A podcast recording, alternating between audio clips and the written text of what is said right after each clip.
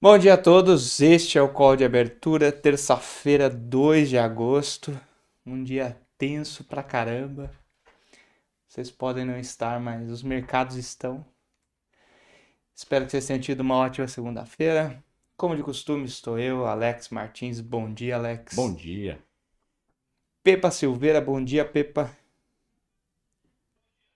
Bom dia a todos. Um excelente Diria Pepa. call de abertura para ah, gente. Maromba Silveira agora, né? Fale assim, vamos trabalhar aqui. E como de costume. Nicolas Xará, cineasta.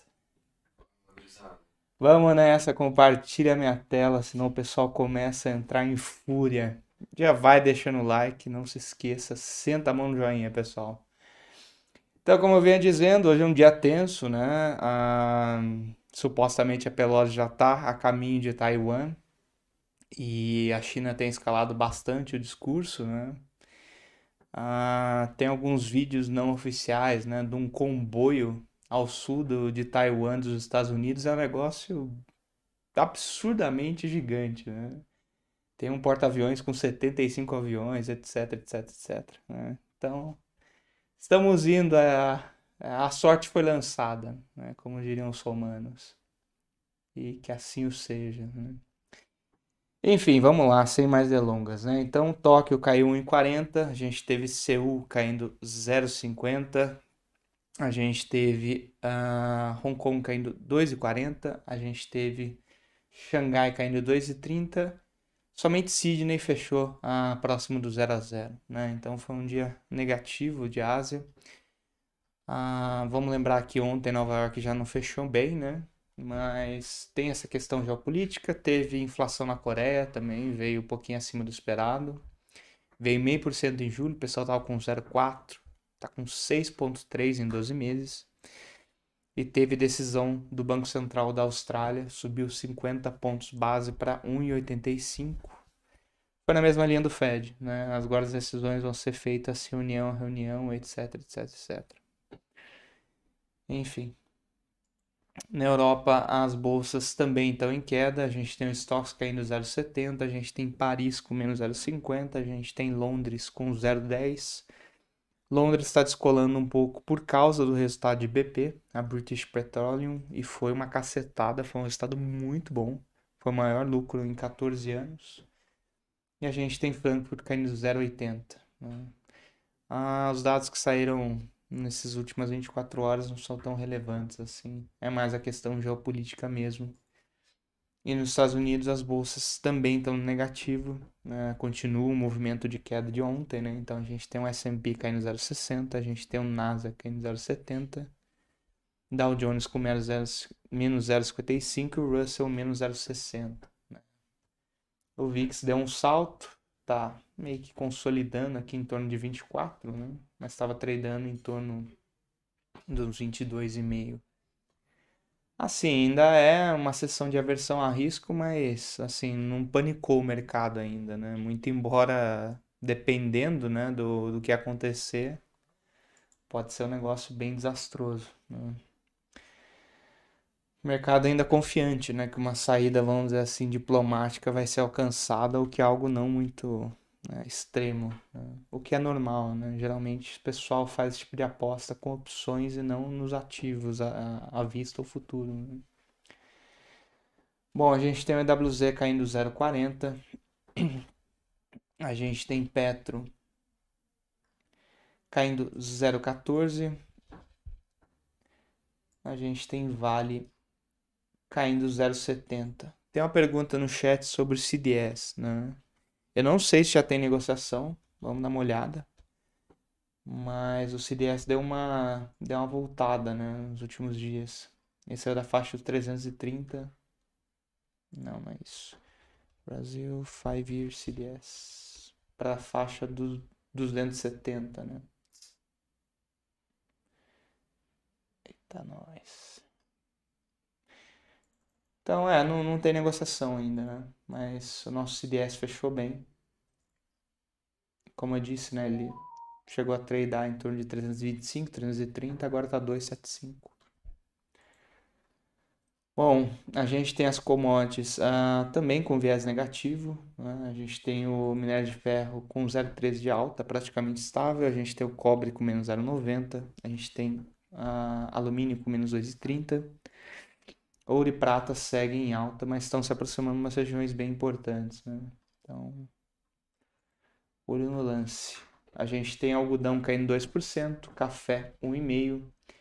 A gente tem milho com 1,25%, soja menos 0,65% e a gente tem o trigo caindo 2%. Né?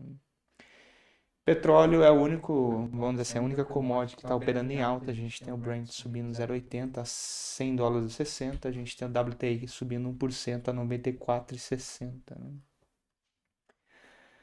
Mas quem está conversando mais com as bolsas realmente é o mercado de moedas e o mercado de juros, né? Commodities está um pouquinho mais dividido. O petróleo mais cedo estava até caindo, né? Agora ele virou.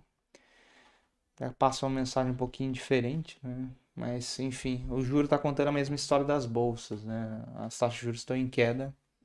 A gente tem um 10 anos caindo 2 pontos a 2,56, está aproximando. 2 anos a 2,86. Na Europa também caindo bem. A gente tem o título da Alemanha caindo 6,5 pontos, e meio, França caindo 5, Inglaterra caindo 7. A versão a risco gera queda no, nas taxas de juros, era essa a mensagem que eu queria trazer. Por outro lado, a versão a risco também é, beneficia o dólar. Né? E o que a gente está vendo no mercado de moedas é justamente isso. DXY subindo 0,14, né? E poucas moedas performando bem contra o dólar hoje. Se a gente pegar as moedas de commodities como australiano, neozelandês, estão apanhando, né? O australiano perdendo 1,30, mesmo com o Banco Central subindo 0,50. A gente tem o neozelandês subindo, perdendo 0,60. Entre os emergentes, a gente tem o peso mexicano perdendo 0,70, o rand sul-africano perdendo 0,50. Curioso é que o yuan está caindo, né? O yuan negociado em Hong Kong. Curioso. Mas enfim, a mensagem do dia é a versão a risco, né? Porque como ninguém sabe como é que vai ser o desfecho disso aí, é melhor reduzir o risco da posição então é natural ah, que os mercados operem né, na direção que está aparecendo aqui na tela, né? De bolsas em queda, juros em queda e, e dólar para cima. Bom, de agenda hoje a gente tem ah, aqui no Brasil a gente tem a produção industrial e a gente tem leilão tesouro às 11. A leilão tesouro é bastante importante porque semana passada deu uma aliviada, né? Mas no último mês praticamente os leilões têm sido muito ruins estavam pressionando bastante a, a curva de juros local. Então, para quem opera juros é bastante importante, né? E lá fora a gente tem membros do Fed falando, né? A gente tem o, o Evans, que é o presidente do Fed de Chicago às 11. A gente tem a Master, que é presidente do Fed de Cleveland às 14 horas. E a gente tem o JOLTS, que é um relatório de vagas de emprego em aberto, né? O Fed Está olhando bastante esse dado porque tem evidências empíricas de que a quantidade de vagas em aberto para o total de desempregados da economia é um indicador melhor do que a taxa de desemprego para medir uh, o grau de ociosidade da economia. Né? Então, como o Fed uh, se amarrou né, no, nessa tese da ociosidade da economia americana para balizar a curva de juros, uh, o pessoal está prestando mais atenção a esse dado, então é um dado bastante importante. Então, diria que 9 horas uh, com produção industrial aqui no Brasil, 11 horas nos Estados Unidos com discurso do, do Evans e, e esse dado do Joltz, e às 14 horas com a Loretta Mester. Vamos ver como que o pessoal se coloca né, com relação a essa percepção no mercado de que o Powell teria feito uma reversão. Né? Ah que eu acho para hoje? Né? Não, é difícil dizer, né? Não tem muito. Eu tô tentando visualizar um cenário em que o Ibovespa consegue se segurar, né? Mas as commodities não estão indo tão bem, tem esse clima de realização nas bolsas lá fora. Ontem foi mais ou menos isso também, né? Muito embora as commodities tenham operado mais negativamente. Eu acho que hoje é um dia de queda para o Ibovespa, né? Para os juros, eu ainda acho que tem um espaço para continuar dando uma realizadinha. Né? Uh, o IPCS de ontem foi uma pancada para baixo, foi muito pesado, né? Então, acho que o mercado pode continuar dando uma revisada. E no dólar, acho que é dólar para cima, tá? Então, diria que assim, é, do ponto de vista do kit Brasil que o pessoal opera aqui, acho que só o DI tem, na minha cabeça, a oportunidade de ir na direção, né? De beneficiar. Quem está comprado no kit Brasil, acho que bolsa e dólar né? na outra ponta, tá? E não sei quando a Pelosi vai pousar em Taiwan, né? Ela supostamente, né, encontrar o avião que ela está em trânsito, está saindo da Indonésia, se eu não estou enganado. E se eu não me engano, acho que era duas da manhã no horário de Taiwan, mas eu realmente não, não tenho certeza, tá? Que seria mais ou menos umas duas horas da tarde, uma e meia da tarde aqui. E é isso. Pepa? Bom dia, bom dia a todos, mais uma vez. Olha, uh, eu acho que, que não, não, tem mistério, né? A versão risco hoje vai subir, não tenha dúvida nenhuma, ao lado de todas as dúvidas a respeito da desaceleração global do crescimento, uh, dos problemas da Covid na China, dos efeitos da guerra da Ucrânia sobre preços de petróleo e gás, problemas na Europa, problema de desaceleração nos Estados Unidos, tudo isso agora é acrescido com o peso da viagem da Pelosi é, é, a Taiwan, que é uma coisa. Economia a gente chama de choque, né? é uma coisa que não está de maneira nenhuma prevista como uma variável das nossas avaliações, e ela acaba tendo um papel é, é, é preponderante na definição dos preços uh, uh, de mercado. Né? É, é isso. Hoje a versão risco aumenta, os futuros lá de fora já estão se ressentindo disso, o mercado já está numa região de muita dúvida, né? os preços já estão ali é, é, no copo meio cheio, copo meio vazio, sem saber se uma parte importante do mercado achando que ainda vai ter um, um derretimento, a outra minoritária achando que pode ter um pullback, mas, de fato, lá fora o cenário é, é muito incerto e o potencial de, de, de problemas é, é razoavelmente grande. Aqui no Brasil, acho que a gente segue o exterior, não tem muita novidade, o que tem é balanço ao longo do próximo, das, dos próximos pregões, isso pode ajudar marginalmente algumas coisas mas é, efetivamente deve ser um dia de aumento da aversão ao risco o Brasil vai acompanhar, não tem nada para se fazer em relação a isso. Acho que vai ser nada dramático. O volume ontem do Ibovespa foi, foi melhor, foi acima de 20 bilhões de reais, foi 20, 23 ou 24 bilhões de reais de giro. Isso efetivamente ajuda bastante a, a, a, a definir alguns caminhos mas eu acho que o mercado, eu tenho certeza que o mercado hoje não vai é, é, ter nenhuma grande, é, nenhum grande herói querendo se abraçar a ativos de risco. É basicamente isso. Alex Martins. Bom dia, Pepa. Pepa, olhando aqui pelo vídeo, você já está até mais forte, hein? Tá, tá, tá, tá bem, tá obrigado, tá ficando legal. Obrigado, meu amigo. Bom dia, pessoal. O objetivo não é ficar forte. Bom dia, pessoal. O objetivo é ficar vivo. Na minha idade, tem que pensar nisso. Vamos lá, deixa eu compartilhar a minha tela. Ô, Alex, pede. Puxa a orelha do pessoal aí do like. O pessoal tá. Pessoal, hoje. quem, né, quem não der like, eu já falei, né? Quem não der like vai receber o gemidão. Quem tiver curiosidade do gemidão, vai lá no meu Instagram e vê, né? O gemidão pegando, até inclusive o pessoal da mesa aqui, né? O pessoal da mesa tava trabalhando, né? E não deram like nos meus vídeos e foram pegos ali pelo gemidão, tá? E agora todos, né, hoje dão like com medo de ser surpreendido com o gemidão aí. Então, pessoal, vamos lá, tapa no joinha, é, ajuda bastante a gente aqui, é, e por enquanto ainda não está sendo tributado, né? Então colaborem com, com os nossos conteúdos, né? Simplesmente deixando um like aí. Beleza, pessoal? Então vamos lá. É, começar aqui pelo dólar futuro, né? Que é o, o ativo aí que talvez traga aí mais volatilidade. É, é o ativo que eu quero trazer, inclusive, para mostrar para vocês é, o resultado da rolagem de sexta-feira, né? Então vamos, vamos, vamos trazer aqui primeiro a rolagem. Temos aqui, pessoal, ó. Esse monte de vermelho que vocês estão vendo aqui nessa coluna, né, denominada NET, tá? É o tanto de contratos em aberto que morreu na Petax, tá? Então, é, vocês têm aí agora um NET atual, né? Então, dia 1 do 8 aqui é o estoque atual, como é que ficou, né? Depois de, de morrer tanto o, as posições compradas como, como as posições vendidas, tá? E aqui o estoque atual. Então, percebe que a posição comprada do não residente, e claro, né?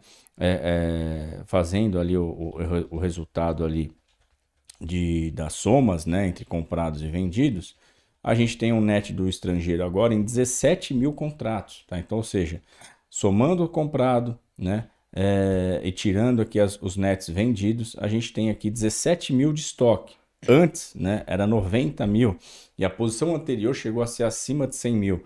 Então você percebe que é, com, pegando aí os dois, é, os dois, as duas pontas aí do não residente, comprados vendidos, ainda dá um net aí é, quase que baixo, né? 17 mil contratos é baixo, a gente já viu isso é, bem mais elevado, tá? Posições bem menores, 163 mil comprados, 145 mil vendidos. A gente chegou a ver o, trabalha, o comprado aqui, ó, trabalhando perto de 400 mil comprado, agora está com 163. O destaque que eu tenho aqui né, é o tamanho da posição é, do institucional local, tá? Um estoque né, net vendido de 216 mil contratos. Tá? Então, assim, a gente pode, de repente, ver, caso né, essa questão geopolítica e caso o VIX aí também contamine os outros mercados, a gente pode ver uma correria aqui do investidor local. Tá? Então, principalmente dos, fundo, do, dos fundos locais, porque são os que estão aí mais net vendido, enquanto que os bancos né, estão com net comprado. Tá? Então, é, acho que o ponto importante hoje é analisar só estoque, tá? Eu acho que essa variação aqui é irrelevante. É, a partir de amanhã a gente começa a monitorar dia a dia, mas está aqui, ó, tá? Foram deixados aí então tanto os, os, comprados como os vendidos deixaram morrer muitos contratos na Petax. O comprado deixou morrer 215 mil, né, do, do não residente, o vendido 142 mil, os fundos locais aqui comprado deixou morrer 138 mil, vendido 163 mil, tá? Então aí o importante para hoje seria aqui os estoques, tá? Então atenção, fundo local, né, investidor institucional nacional, bem mais net vendido que comprado, então cuidado, principalmente se a gente tiver um mercado querendo fazer uma aderência aí a, a, a, um cenário de piora, tá? E qual que seria o nosso trigger aqui, o nosso divisor de águas aqui para esse cenário de piora, tá? Exatamente essa região do 5,225, 5,230, tá? É a região que negociou bastante, tá? Temos aqui, inclusive, é, essa sombra, né, em cima dos candles, é o tamanho da, da negociação de volumes que a gente teve nesses três últimos dias. Então a gente tem aqui, ó, essa região dos 5,240, 5,235 como maior região negociada, e abaixo temos aqui a região dos 5,220, 5,218. Então, aqui, né, superando 220, superando 240, cuidado, porque daí a gente pode ter um pullback, né, é, mirando primeiro aquela, aquele, aquele ponto que a gente tem no 5288, 5290, mas já de olho, tá, nessa região aqui do 5353. É, o que eu chamo né, de atenção olhando para a variação dos estoques, pessoal, é, é, justamente o vendido. Né? Precisa ter aí uma, uma é, um start né, do vendido querendo sair desse net maior, né, com posições vendidas, porque se a gente for olhar o comprado, tá, o, o, o volume é muito pouco. Né? Então, assim, a não ser que ele queira realmente né, é, adicionar um, um, movimento de estoque em volatilidade, o que para institucional é, é talvez é, é, pouco provável, né? é difícil um institucional montar uma posição estrutural num dia de volatilidade, mas né, não é impossível a gente ter aí compras adicionadas por investidor não residente justamente por essa aversão a risco. Tá? Então, que, que eu falaria para vocês? Cuidado que, dado a pouca, o, pouco estoque, né, principalmente do comprado, pode ter aí muitas vezes um cenário de compra por algum player e ele vai para o giro justamente,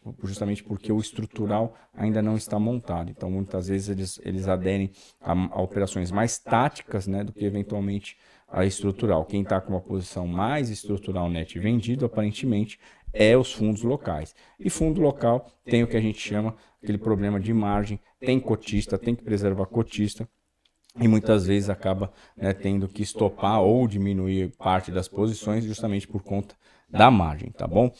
Então, para mim aqui, acima desse 5240 tá, é, e 5260, já não olhem mais para venda. Tá? Eu acho que a venda só virá realmente se tocar naquela região ali de 5290 e mesmo assim cuidado, dado o momento né, e dado o trigger que levou até lá mas né, já de olho nessa região dos 5330, 5320, 5320, 5330. Tá? O meu cenário para hoje para o dólar é um cenário de dólar um pouco mais comprador, até porque, né, é, olhando para o externo, olhando toda a, a questão ali da, da, da, da China, Taiwan e Estados Unidos, merece aí uma, um movimento mais de defesa, da, da, um mercado mais tomando seguro, né? O mercado mais se defendendo e tomando, de repente, dólar aí como proteção de alguns ativos, tá?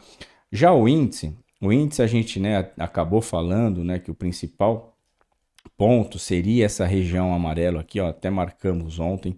Era uma região difícil de superar para a gente, o objetivo dessa, desse otimismo todo que a gente viu tanto no dólar como na bolsa era essa região dos 103.900 testou até um pouquinho acima, né? Chegou a fazer ali a região dos 104.500, 104.600, mas, né, agora veio aí para entregar um dia negativo, o dia de ontem chegou a cair perto de 1%, chegou a, a encostar perto de, uma, de um suporte, né, que a gente tem aqui, que é o 102, eu tinha falado acho que 102 e 100, se eu não me engano, bateu 102 e 200, abaixo dessa região de 102 e 200, que é a mínima de ontem, a gente vai voltar a olhar para aquela região de 101,500 e 100.490. Abaixo desses dois, pessoal, aí se preparem que a gente pode voltar para dentro desse canal de baixo e aí o buraco fica mais embaixo, né? A gente vai começar a olhar de novo para aquela, aquela região, para aquela linha de retorno do canal de baixa, né? Então, assim, o importante é que esse índice, né,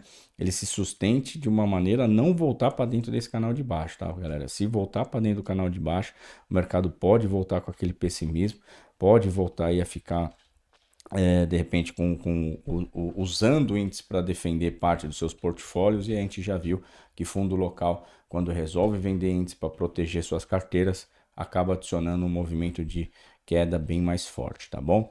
Dos contratos em aberto aqui pelo índice, a gente teve aí uma variação é, até que não tão expressiva, né? O, o, o destaque foi aí para o vendido local, tá? Exatamente o que a gente falou agora há pouco. O vendido local aumentou em 11.561 suas vendas, né? Com estoque agora em 465 mil contratos vendidos, tá? Contra uma posição comprada de 242 mil. O comprado ontem também aumentou 3 mil contratos e já o não residente, né, tanto o comprado como o vendido reduziram suas posições.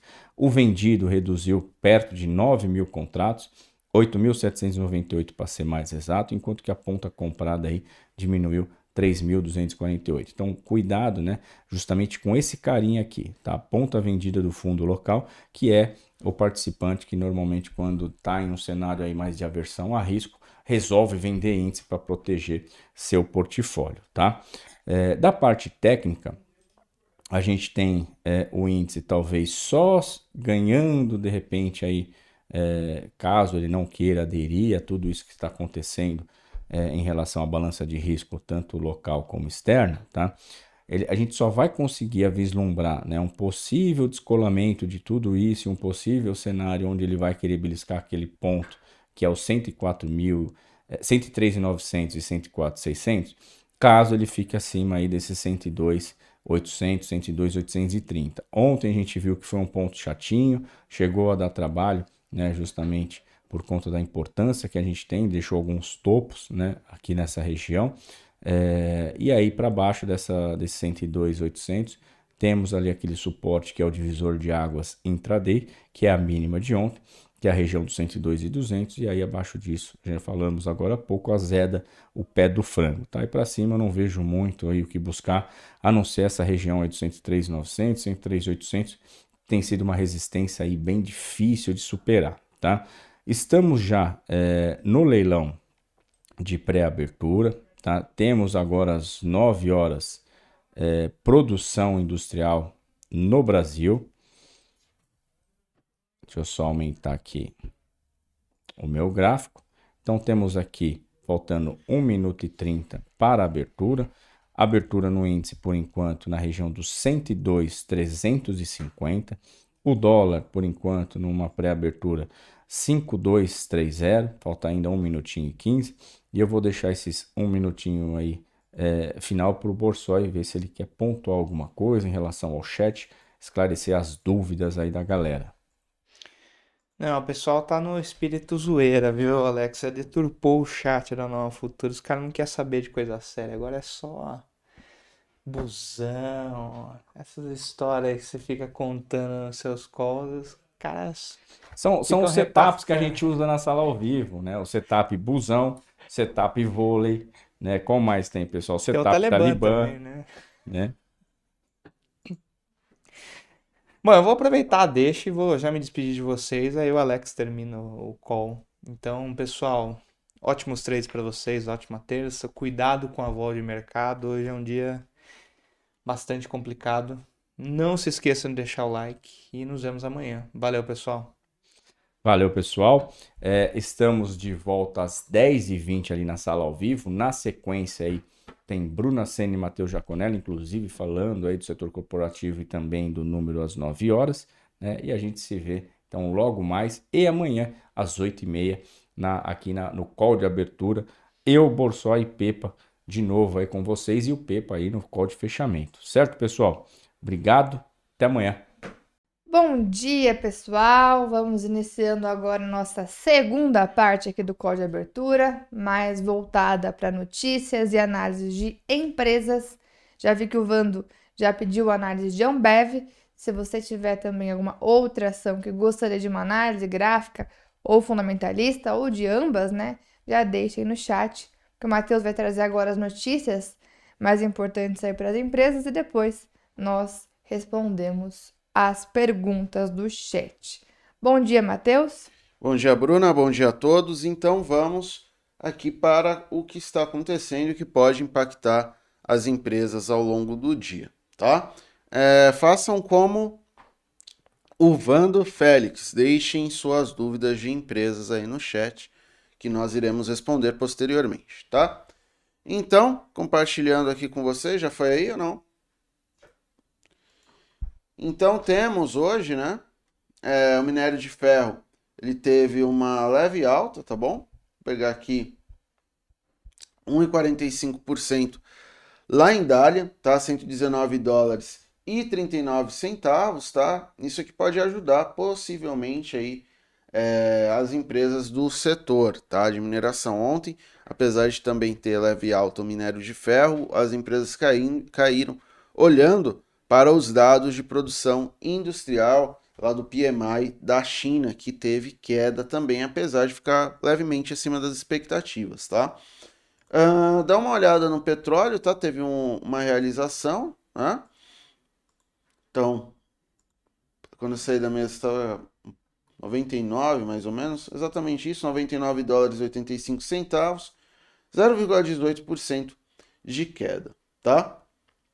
E ficar atento, pessoal, ao noticiário. Provavelmente o Nicolas e o Alex comentaram aqui com vocês que as tensões entre Estados Unidos e China podem uh, ser ampliadas, né? dado que Nancy Pelosi está a caminho de Taiwan. Né? É, a gente estava acompanhando naquele site né, que tem a que dá para ver lá os aviãozinhos onde eles estão indo e o avião de Nancy Pelosi já está, o Pelosi, como vocês queiram, e já está ali passando por cima das Filipinas, chegando perto de Taiwan, tá? Por que isso é importante? Porque isso vai gerar bastante, uh, como que a gente pode dizer, ruído para o mercado, tá? É, o, a China ela já mandou, tem uma cidade, né? Taiwan é uma ilha, mas tem uma cidade que fica mais próxima ali da ilha, ela mandando hoje de manhã vários tanques é, militares para lá, tá? Tanques, é óbvio que é militar. É, e é, já tinha anunciado, né, o Ministério das Relações Exteriores da China, o porta-voz da China, para Pequim como um todo, falando que não era, é, não era, não seria bom essa visita em Taiwan, tá? É, e que eles podem ter algum tipo de resposta, não necessariamente contra o avião da Pelosi, mas o que pode ocorrer posteriormente com Taiwan pode trazer bastante ruído no mercado, dado que a gente já teve aí no começo do ano a questão envolvendo a Rússia e a Ucrânia, tá? Agora falando de empresas, de fato, pegar aqui TIM, tá fechando o segundo trimestre com lucro líquido de 313 milhões, montante 54,1% menor na comparação do período de 2021 e 42,3% abaixo das prévias do broadcast. A operadora teve aumento expressivo no faturamento graças à incorporação de clientes da rede móvel da Oi, bem como pelo reajuste dos planos de telefonia e ganhos de clientes. O EBITDA normalizado atingiu 2,486 bilhões de reais, alta de 18,3% na mesma base de comparação. A margem recuou 1,3 ponto percentual para 46,3%, tá? Uh, para o BTG, esse resultado foi acima do esperado, tá?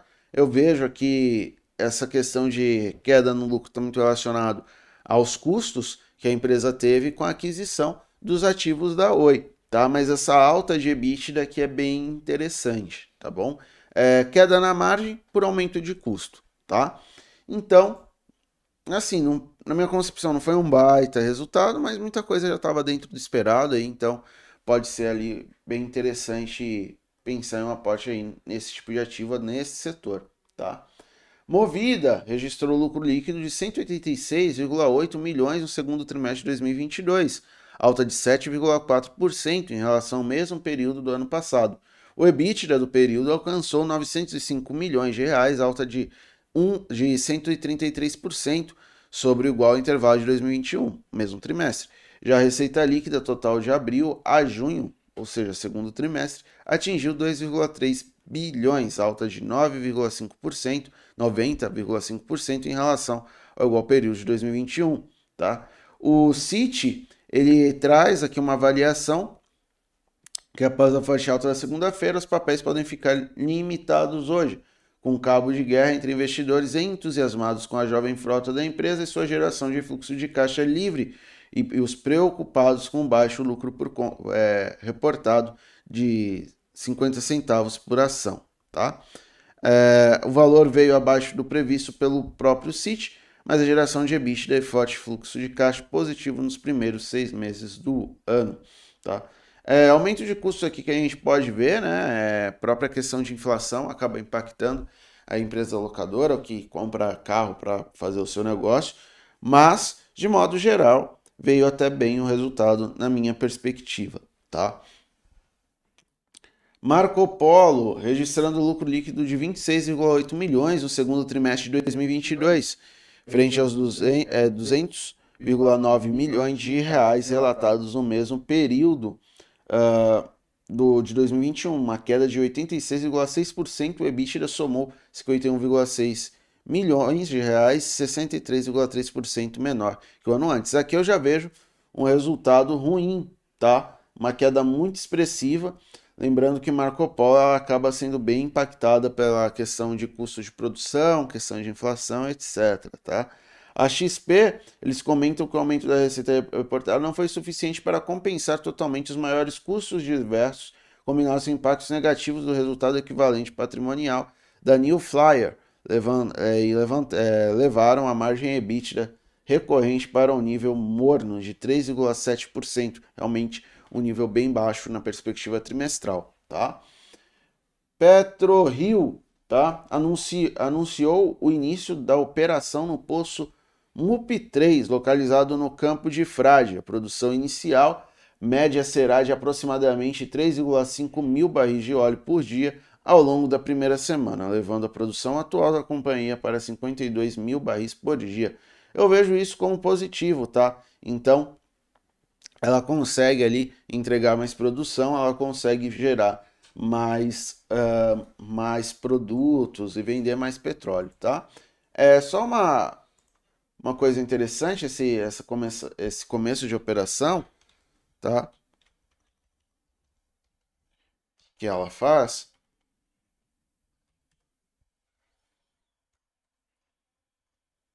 Tá vendo? Ó? Esses investimentos que ela tá fazendo, tá dentro, tá? Ela tem uma, um endividamento basicamente ela não tem dívida, né? Ela tem uma dívida líquida EBITDA negativa, então geração de caixa líquido. Então, algo bem interessante aí para acompanhar. Então, esses investimentos acabam não impactando fortemente na, no balanço da empresa, tá? Uh, Ultrapar, tá? A venda da Extra Farma pela Ultrapar para Pague Menos foi concluída por 787 1,75 milhões de reais. Segundo a companhia, o valor ainda está sujeito a ajustes finais de capital de giro e de dívida líquida, da primeira parcela de 372,324 milhões de reais. O valor de 365,428 milhões de reais foram pagos pela Pague Menos ontem e 6,895 é, mil foram pagos à vista pelos acionistas que exerceram direito de preferência. Pagamento do restante ocorrerá em agosto de 2023 e de 2024, no valor de é, 182,714 milhões de reais cada, tá? Então, entrada de caixa que já era esperada em certa medida pela outra parte. A Pague Menos, Conselho de Administração da Pague Menos aprovou o programa de recompra de até 5 milhões de ações da companhia, representativas de 3,2% das 155,866 milhões dos ativos em circulação. O programa terá duração de seis meses até 1 de fevereiro de 2023. O objetivo da aquisição de ações ordinárias para manutenção de tesouraria e posterior entrega a seus funcionários e administradores no âmbito do plano de ações restritas vigente pela vigente da companhia. Então aqui eu vejo como você compra como algo positivo aí para a empresa, tá bom? Uh, Petrobras uh, informou que entrou em operação de, o contrato do Sistema Integrado de Processamento SIP, celebrado com a Petrogal Brasil. Ela prevê acesso da Petrogal às unidades de processamento de gás de propriedade da Petrobras no Rio de Janeiro e em São Paulo, ligadas ao Sistema Integrado de Escoamento CI. Então, notícia interessante aí para a Petrobras, basicamente ela consegue ali é, é, ceder ali parte do, ali dessa, é, dessa, desse sistema de processamento, tá? Então, basicamente uma parceria em certa medida. 3R Petróleo recebeu notificação do BTG Pactual informando que a participação do banco no capital social da companhia é, foi ali para o equivalente de 5,14% do capital social da 3R, tá? Então, aumento aí de participação na companhia, algo bom para ela. BTG Pactual, Conselho de Administração da empresa, né? Mais uma notícia envolvendo aí o banco, aprovou distribuição de juros sobre capital próprio no valor líquido de uh, praticamente 9 centavos por ação ordinária e preferencial uh, de 26 centavos por unit. A ação da companhia serão negociadas ex a partir do dia 5 desse mês.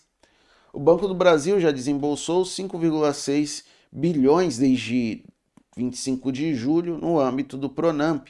De acordo com o banco, 53 mil empresas do país foram atendidas. Então, notícia boa aí para o setor, para o empresariado brasileiro.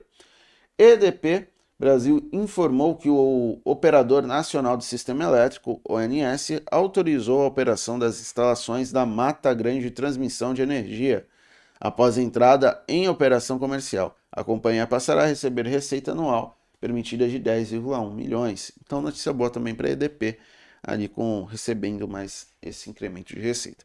Então, em termos de notícias, pessoal, foram essas, tá? Agora a Bruna com índice dólar e juro. Vamos lá. Vamos lá, vou compartilhar aqui minha tela.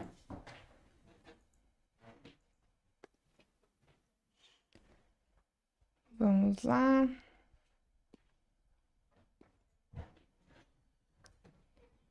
Entrou, Nick? Que ainda não, né?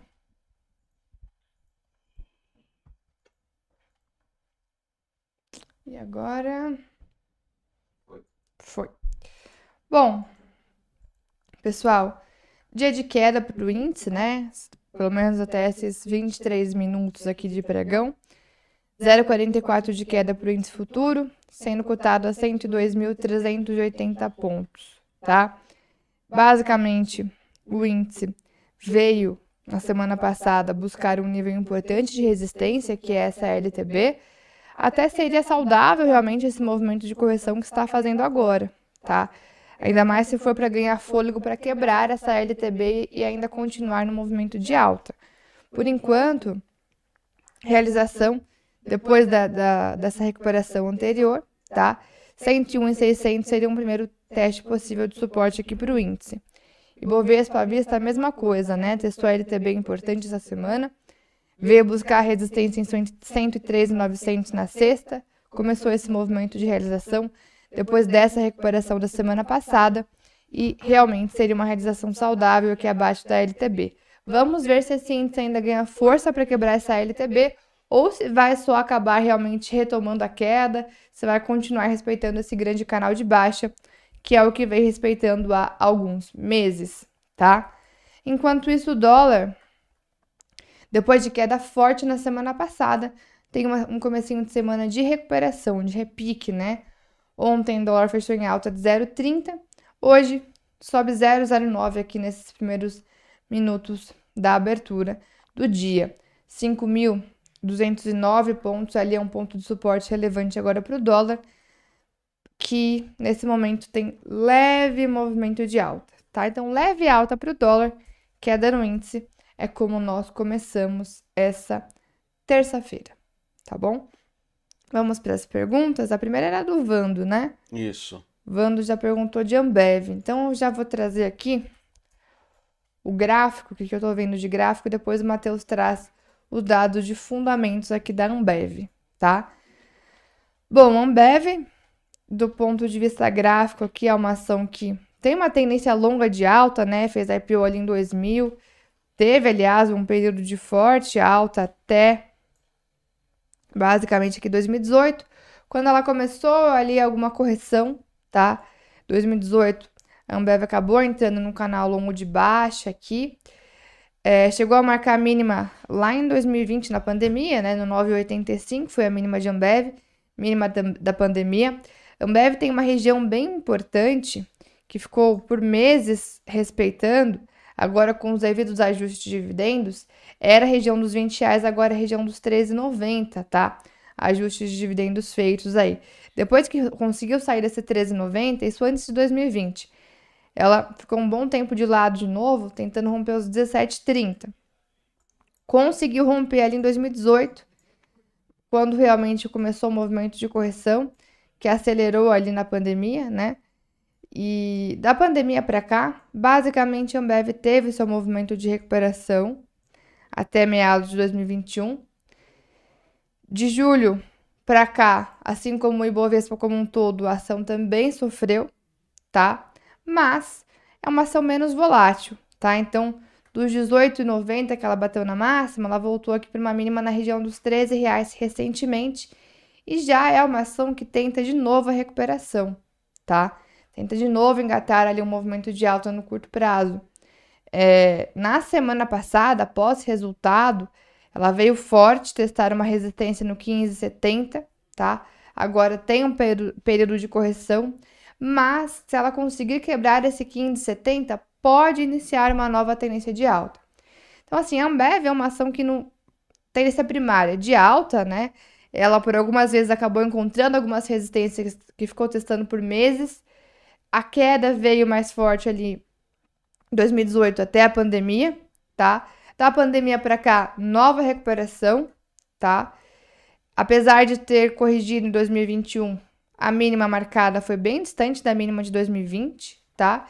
E a Ambev tenta de novo uma recuperação, tenta a retomada da tendência de alta agora, mas nós temos um importante teste nessa região do 15,60, 15,70, né? Uma nova resistência bem importante para a Ambev, tá? Vamos ver se ela ganha força para romper ali. Por hora, temos um movimento de realização de curto prazo aqui. De novo, né? 15,70, região importante para ficarmos de olho aqui no papel. Tá bom? Matheus. Então vamos lá para os fundamentos, tá? Então, pessoal, Ambev é a empresa que todo brasileiro conhece, né? Até quem não bebe cerveja. E assim, é aquele tipo de empresa que se você entra, você quer segurança, tá? É, porque o que, que existe? Existe o ciclo de vida da empresa. Né? Então você tem a fase inicial dela, né, onde ela está fazendo seus primeiros investimentos, né? Então a, a fase ali onde que ela vai é, captar seus recursos, etc. Geralmente nessa fase ela dá pouco lucro, tem mais dívida. Depois tem a parte de crescimento, né? Então ela começa a gerar lucros bem expressivos, né? Uma variação de lucro bem grande e de preço, consequentemente. Ela geralmente tem mais volatilidade. Posteriormente, ela chega ali na, frase, na fase de, de maturação, depois manutenção, basicamente, queda, ou ela tem algum tipo de é, inovação. Tá? Para chegar à queda, às vezes demora um pouco mais. No caso de Ambev, ela já está uma empresa madura, né? Então, uma empresa aí que está bastante tempo, uma empresa que tem uma grande participação do seu mercado, né? É a maior aqui no Brasil, um quase monopolista, por assim dizer. Então, é basicamente uma empresa aí que a gente olha e tem é, tudo para ser uma empresa que você vai investir pensando é, em ter ali um porto seguro dentro da sua carteira de, de ativos, tá? Então, só trazendo aqui alguns dados, tá? Só deixar aqui o lucro líquido aqui no consolidado. para depois a gente pegar ela caso não tenha.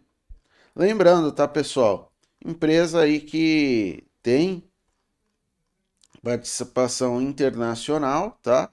Ela cresce muito é, comprando outras companhias também com participação fora do país, tá?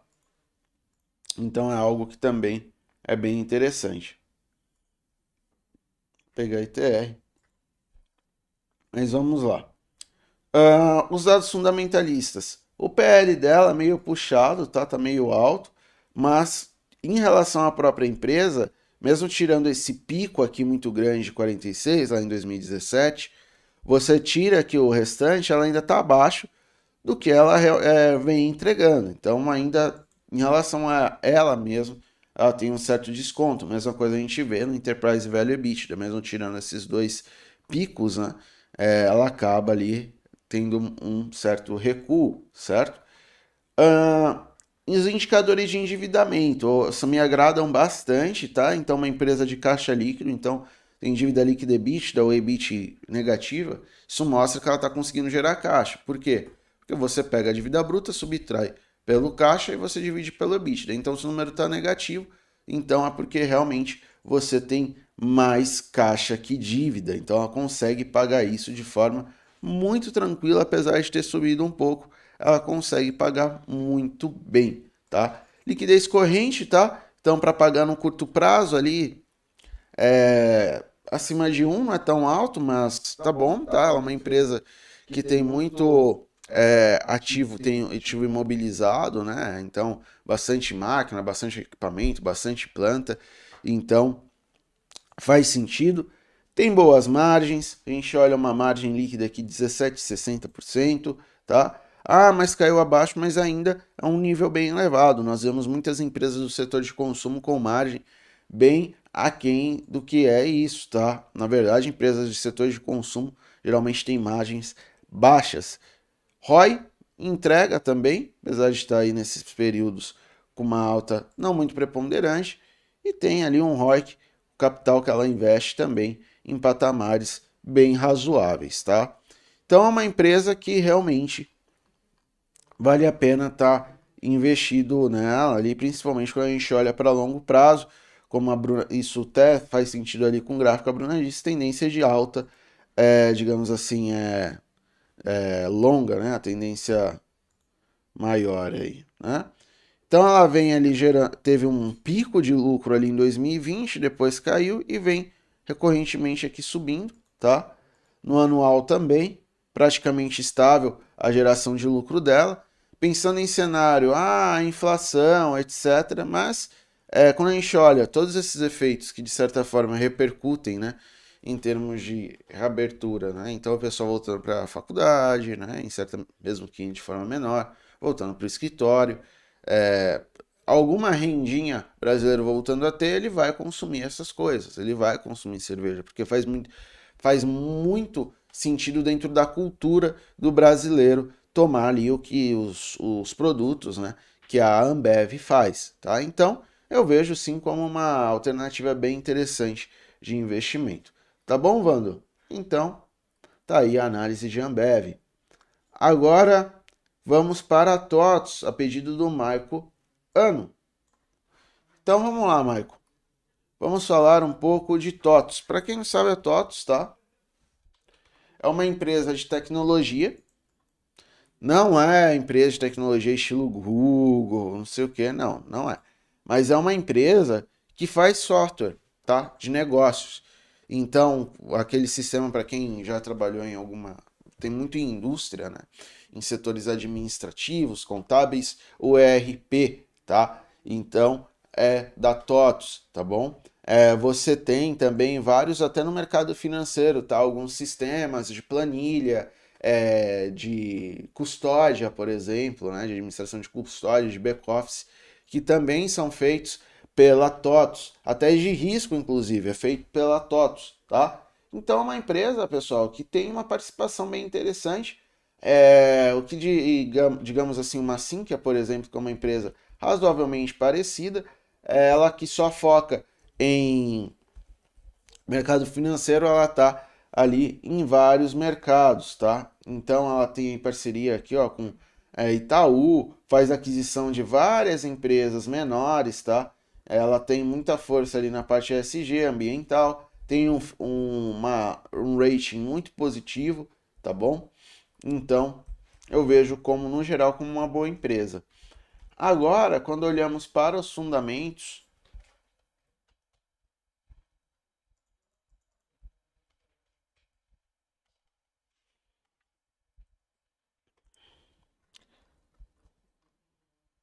Empresa de PL alto, tá como quase toda a companhia do setor, olha, 44%, 44,02 vezes de PL, tá? Enterprise Value EBITDA também bem puxado, mas assim, pessoal, do setor, tá? É algo do setor. O que me agrada assim numa empresa de tecnologia, essa dívida líquida EBITDA é sensacional. É de menos 1,54. Uma empresa que gera muito, muito caixa, tá? É, uma liquidez corrente próxima de 2, tá bom? Então, também muito boa.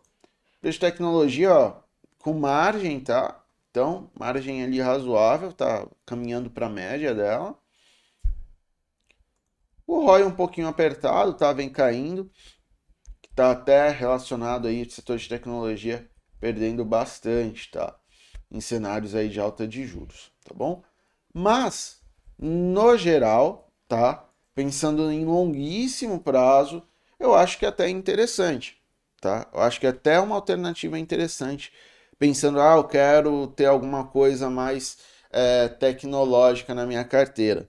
Eu acho que TOTOS é a melhor. Eu vejo TOTOS como a melhor, tá? Se a gente for comparar, depois eu tenho que dessa senha aqui, mas local web.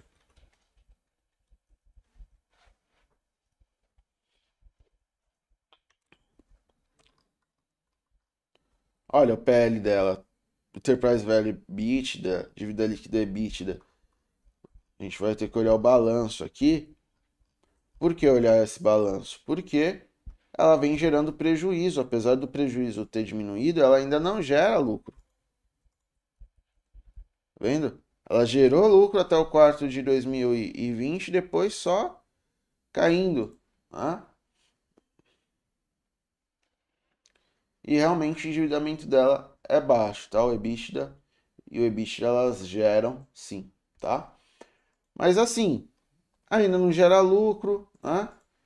Uh, é mais sensível, né? Tem algumas partes ali do negócio dela que ainda estão voltadas a coisa muito relacionada a, setores mais cíclicos, né? Deixa eu pensar em Sinqia, que também é uma empresa interessante. Ela está muito concentrada em um setor só, ó, o PL até mais alto, o Enterprise Value o bicho até mais alto. Ó, não tem uma dívida líquida EBIT tão grande, tá? Tem uma margenzinha, tem um ROIzinho ali até um pouco. Mas assim, não tem a mesma diversificação quando comparado a TOTOS. Ó, vem um crescimento alto aqui, principalmente. A no final do ano passado, mas TOTOS tem aí mais constância, mais tempo de mercado. Eu acho que para um setor que tem uma certa volatilidade, principalmente pensando em momentos de juros mais elevados, né, até, por, até pelo fato de ter um PL mais alto também, é a empresa ali que acaba sendo uma alternativa mais segura. Tá bom, Marco? Bruna, aí um pouquinho o gráfico de TOTOS. Vamos ver.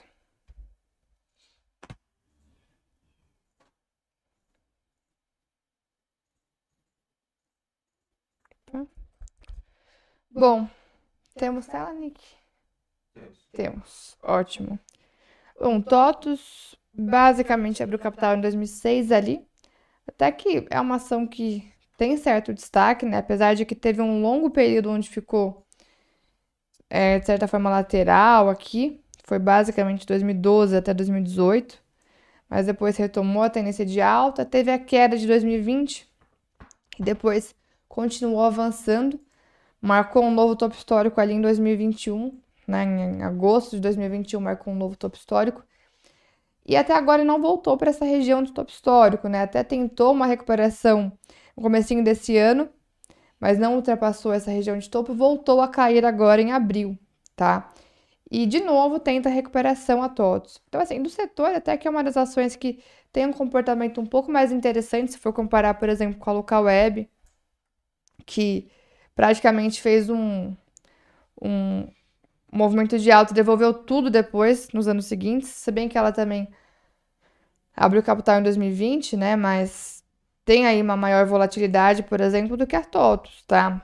TOTUS já tem um pouco mais de tempo de bolsa, teve já um período de tendência de alta mais longo, apesar da correção ter sido longa também. Quando ela retomou a alta, veio forte. E agora, basicamente, até daria para enxergar aqui na TOTUS um longo canal de baixa que pode estar se iniciando, tá? E aí seria um canal de baixa olhando a tendência primária, que é a tendência mais longa, tá? Vamos ver se realmente se continua se concretizando. Lembrando que da última vez que ela entrou no canal de baixa, assim, ficou por meses, por anos, né, no canal. Mas vamos ver se seria o caso agora. De um modo geral, ó a Siri aqui. A Siri achou que eu tava falando com ela. é de um modo geral, agora acabou de bater na paralela do canal, então teria espaço para uma recuperação até a LTB. Vamos ver se ganha força realmente para esse movimento. Temos no 2665 uma importante resistência aí para quem está operando curto prazo. Vale acompanhar, se quebrar o 2665 pode trazer uma oportunidade de compra. Suportes em imediato, imediato no 2485, ponto importante também aqui para todos, tá? Então, assim, é uma ação que no setor até vejo com com mais destaque, tá? É, apesar de que também começou uma tendência de baixa ali no, no ano passado, mas no curto prazo tem essa possibilidade de recuperação. Vale acompanhar aqui o teste no 2465, certo? Próximo aqui. Uh... Daniel, né? Bom dia. Poderiam analisar Vibra e Use Minas, por favor? Depois tivemos a nossa participação especial aqui do spam. Mas eu vou lá dar uma olhada no gráfico aqui de Vibra e os Minas. Vibra. Olha, a Vibra teve um período de correção também, começou lá em 2021, né? Foi quase que geral aqui da bolsa, essa correção. Mas agora está num momento bem interessante. Se Vibra conseguir quebrar 17 reais, tem boa perspectiva de, de retomada da alta, tá? É, nessa correção, ela não chegou a buscar a mínima de 2020, parou antes, né? Parou em alguns suportes an anteriores aqui. É, e agora, basicamente, tem esse teste importante em 17 reais. Fechando acima, papel pode sim se recuperar, tá? Agora a Usimina já está no canal de baixa há um pouco mais de tempo, né? Começou ali basicamente em abril do ano passado esse grande canal de baixa, até teve alguns períodos de correção, mas ainda não conseguiu se recuperar. É, pode, inclusive ontem teve mais um dia de queda forte, agora pode voltar a testar suporte na região de R$ reais, tá? Papel ainda pesado, buscando aqui essa paralela aqui do canal de baixo. Vamos ver se vai conseguir se segurar nessa região de R$ reais, tá? É suporte importante. Mas de um modo geral, os Minas também teve uma recuperação muito forte, né, depois de 2020. Mesmo com essa correção forte de agora, tá longe da mínima do ano passado. Do ano passado não, retrasado agora. Mas o canal de baixa atual também é forte. E para voltar a comprar o papel no curto prazo, eu espero algum sinal mais técnico de recuperação, tá? Matheus. Então vamos lá, começando com Vibra, tá? Vibra Energia, antiga BRDT, empresa que fazia parte ali da Petrobras, compartilhou? Não.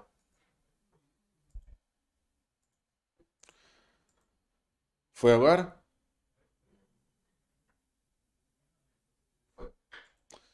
Então, empresa. Tá, foi. Empresa bem interessante, tá? Trabalha no setor de distribuição de combustíveis, tá?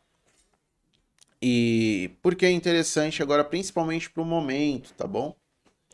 Principalmente para o momento. Por quê? Porque nós estamos vendo queda dos preços do minério, do, dos combustíveis, né? Então tem intervenção governamental, teve essa, essa, essas petróleo continua em, em, digamos assim, em patamares elevados, mas caso alguma coisa avance, né? Vai ser positivo para a Vibra, então eu vejo como um ativo bem interessante para ter na carteira nesse momento, tá? É, o que, a gente pode acrescentar aqui em termos de dados, tá? Aí a tela já está aberta para vocês. Bom, para o setor, esse nível de dívida não é elevado. Vamos pegar aqui, não tem assim uma outra grande distribuidora, então vamos pegar uma produtora, digamos assim, né?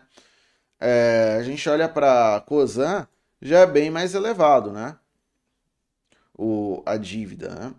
É, a margem é um pouquinho mais alta, né?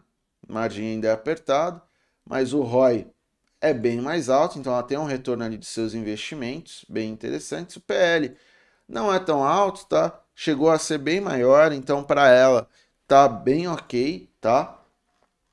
Ver se é uma empresa que vem gerando lucro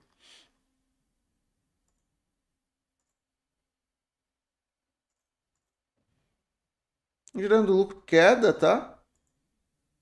Mas aí tenta se recuperar na perspectiva trimestral. Vou colocar aqui Vibra RI.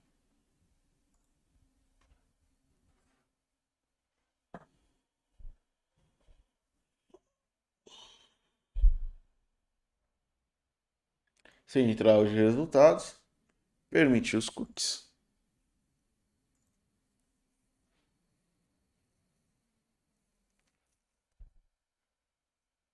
Guardar um pouco.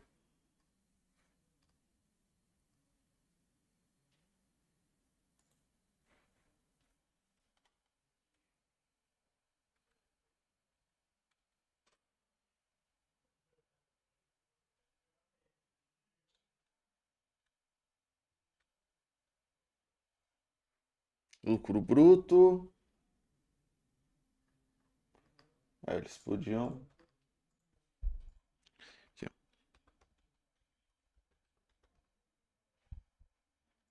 A turma não quer mostrar o lucro líquido. Então a gente vem aqui para outra.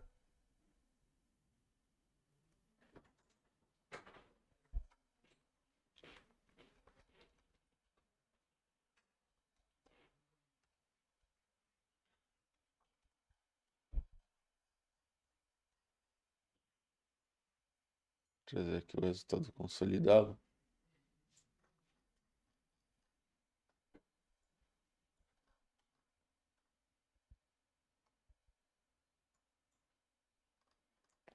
3. Aqui. Lucro líquido consolidado do período, tá? O último resultado que ela apresentou, então 325. Só para a gente comparar aqui. É, uma certa queda novamente, né? Mas voltando aqui, ó, geralmente foi maior do que no trim, nos próximo do trimestre de 2021 e maior que do, do, do primeiro trimestre de 2020, tá? Porque eu tô olhando esse aqui, tá? Pelo fato de ainda não ter ali o do segundo tri, tá? Então olhando aí do primeiro e que não tá atualizado aqui. Mas no geral, pessoal, em termos de cenário, é uma boa empresa, tá? E também até o próprio CFO da companhia falou, né? Depois da privatização, a empresa praticamente é, teve ali uma forte queda ali nos custos, tá? Então vamos lá, agora de Uzi Minas, só para concluir, tá? Ah, já estou aqui. Uzi Minas, pessoal, é uma empresa bem interessante para você ter pensando no longuíssimo aí, tá? Uma empresa que paga muitos dividendos, tem um histórico de boa pagadora de dividendos, tá com PL bem baixo, uma empresa com dívida muito baixa, bem equalizada, tá? Liquidez corrente muito forte, gera boa margem, tem bom ROI, ROA e ROIC, tá? Qual é o problema? O problema é que ela é linha branca e automobilística, então em ambiente de inflação, salário real ainda razoavelmente baixo, acaba tendo alguns problemas, tá? Apesar de minério de ferro ser um custo para a companhia, ela acaba seguindo, tá? O minério, é, ficar atento a tudo que está relacionado à China, crescimento econômico também, tá? Inclusive hoje, só para gente verificar uma coisa, produção industrial. Ó, notícia ruim para ela, produção industrial caindo um pouquinho abaixo das expectativas, tá? Então, é, já se aproximando aí das 10, vamos para os leilões, tá? Vamos lá. Vou compartilhar aqui a tela.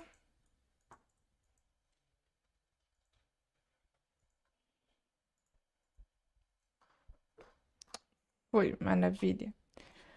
Bom, pessoal, vamos ver aqui os destaques primeiramente, né? Nós temos mais leilões em queda do que em alta, né? Algumas ações apenas subindo aqui. Quem está subindo é Gafisa 3,25, Ecorodovias 2,16 e Dux 1,71. Ultrapar 1,5, JHSF 1,40. Vale sobe 1,35 também aparece nos destaques de alta aqui. Agora, em queda, Local Web se destaca com 3,38 de queda, BRMOL 2,24, OIBR 2%, Alpargatas 1,89, Rumo 1,82. Realmente a maioria aqui das ações tem um leilão em queda por enquanto aqui nesse comecinho de terça-feira, tá? É, só deixa eu dar uma olhadinha aqui como que tá, o Petro tá no 0 a 0, Vale subindo 1,35, Itaú caindo 0,17, Bradesco 0,02, Banco do Brasil 0,22 de alta. Um dia até que misto ali para as ações que têm um peso é, maior aqui no índice, tá? Bom, agora já temos a nova carteira mensal, né? Sim. Vamos ver como estão os leilões dos, desses papéis. Ambev. 0,82 de queda. Açaí. 0,77 de alta. CCR. 0,46 de queda. Itaú. 0,17 de queda. E VVB11. E VVB11. 0,03 de queda. JBS. Subindo 0,40. Lojas Renner. 0,04 de queda. PetroRio. 1,16 de queda. Vale. 1,29 de alta. E Vibra.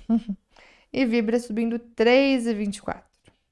Então, foram essas as, compa as companhias, né? As perguntas aí das companhias, aqui os leilões e também o call de abertura. Continue nos acompanhando ao longo do dia, tá bom? Na, na sala ao vivo e também no call de fechamento a posteriori.